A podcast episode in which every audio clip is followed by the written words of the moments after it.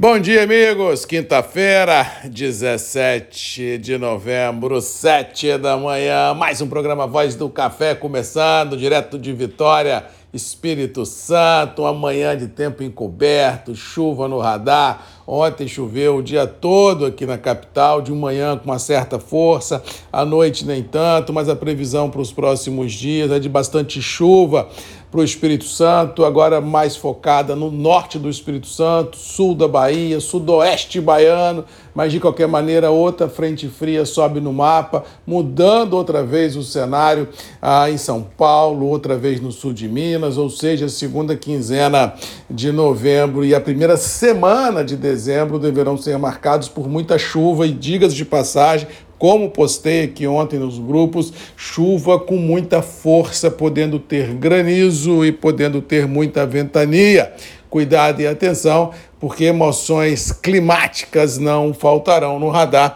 pelos próximos 7, 10, 15, quiçá 20 dias. Com relação aos mercados, tivemos um dia ontem um pouco mais tranquilo na geopolítica, a questão do míssil russo ah, na Polônia fez uma, como diz o outro, uma, uma pagelância por lá e chegou-se à conclusão de que realmente foi um artefato de origem russa, mas é, colocado no ar pela Ucrânia, de um armamento antigo que a Ucrânia tinha dentro de casa, ou seja, a água, ah, como ganhou um tom mais ameno na sua fervura e todo mundo virou a página do quesito míssil russo na Polônia, e aí a Terceira Guerra Mundial ficou um pouco mais longe das nossas fronteiras do dia a dia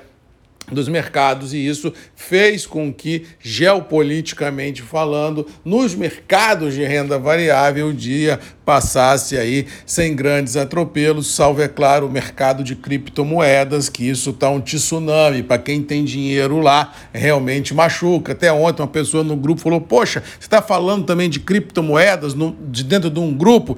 Gente, o mercado hoje, seja agro, seja o mercado financeiro, ele é todo interligado, ou seja, alguma coisa que acontece no agro impacta o financeiro, alguma coisa que acontece no financeiro impacta no agro, alguma coisa que acontece no mercado de criptomoedas pode impactar o agro e o mercado financeiro, porque os capitais voláteis que rodam pelo mundo, dos grandes fundos internacionais, têm o seu capital alocado em algumas em alguns ativos. Se eles perdem alguns ativos, eles vão para aqueles ativos que, em tese, eles têm lucro ou gordura, vende a posição para cobrir prejuízo em outro. Ou seja, quanto mais informação nós tivermos de todos os setores da economia, é condição ímpar para a gente encontrar caminhos menos traumáticos por trilhar. A agricultura no passado, talvez há 20, 30, 40, 50 anos atrás, a fotografia mais clara era do, era do produtor com uma enxada ah, no ombro, mas mascando, como diz o outro, um capim, um chapéu de palha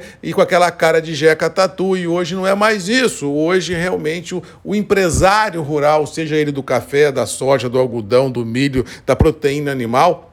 ele tem que ser um empresário, ele tem que ser um investidor, ele tem que ter noção do que está acontecendo no mundo para poder tomar decisões no seu dia a dia, mas embasado em fatores ah, que ele às vezes não tem controle, mas tem que saber o que está acontecendo para ele definir estratégias de curto, médio e longo prazo. Por isso que a gente tem que estar sempre ligado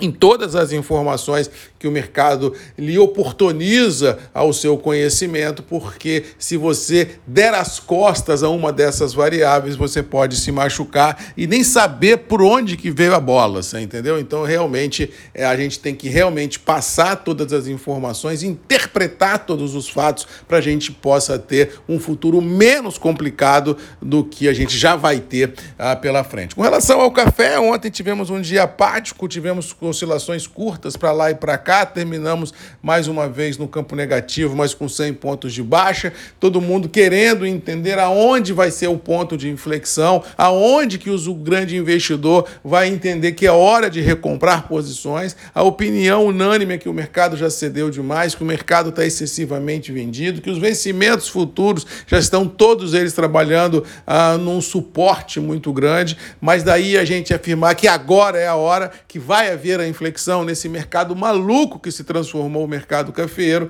é muito prematuro. O que a gente pode dizer ou afirmar que uma coisa é comprar bolsa, outra coisa é comprar café, outra coisa é vender bolsa, outra coisa é vender café, ou seja, são coisas muito distoantes, já que a gente tem visto grandes volatilidades nas bolsas internacionais, com grande volume negociado, mas a gente olhar o mercado interno, seja de Conilon, seja do Arábica, no sul de Minas, no leste de Minas, no Cerrado, no sul da Bahia, em Rondônia, no Espírito Santo, a liquidez praticamente é zero. Os produtores não estão vindo às praças de comercialização oferecendo os seus cafés, validando aquela máxima que eu sempre falo aqui. Nesse exato momento, quem vendeu, vendeu. Quem não vendeu, não vai vender na Bacia das Almas. Final de ano chegando, virada de ano fiscal, virado, virada de ano político no Brasil. Ainda temos muitas perguntas e poucas respostas por serem respondidas no Brasil e mundo afora, ou seja, ninguém vai vender por vender e colocar dinheiro no bolso. Ou seja, a questão agora é pagar para ver o que vai acontecer. E aí essa falta de liquidez nas praças internas deverá ser um constante,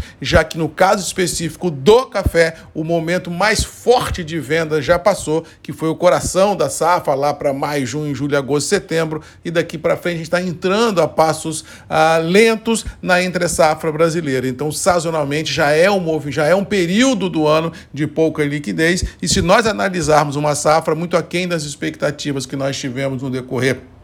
de 2022, tudo indica que nós teremos tempos à frente de liquidez muito curta, independente do preço praticado. Ou seja, aquele operador que precisa comprar algum café para tralhar talhar algum compromisso específico, é hora de procurar de lupa bons negócios para o café para dentro, mesmo que pague um pouquinho aqui, um pouquinho ali, é fora das liquidações internacionais, porque se precisar comprar volume de café, pode se machucar, porque não deve ter esse volume sendo oferecido de forma desordenada. Cuidado e atenção, porque ao que parece a gente vai ter volatilidade na bolsa, mas não teremos reciprocidade vendedora no mercado interno do café. No mais, vamos ficando por aqui, desejando a todos aí uma boa quinta-feira, que Deus nos abençoe, que a gente possa enfrentar os desafios e vencer. Deixando mais uma vez um abraço a todos os irmãos uh,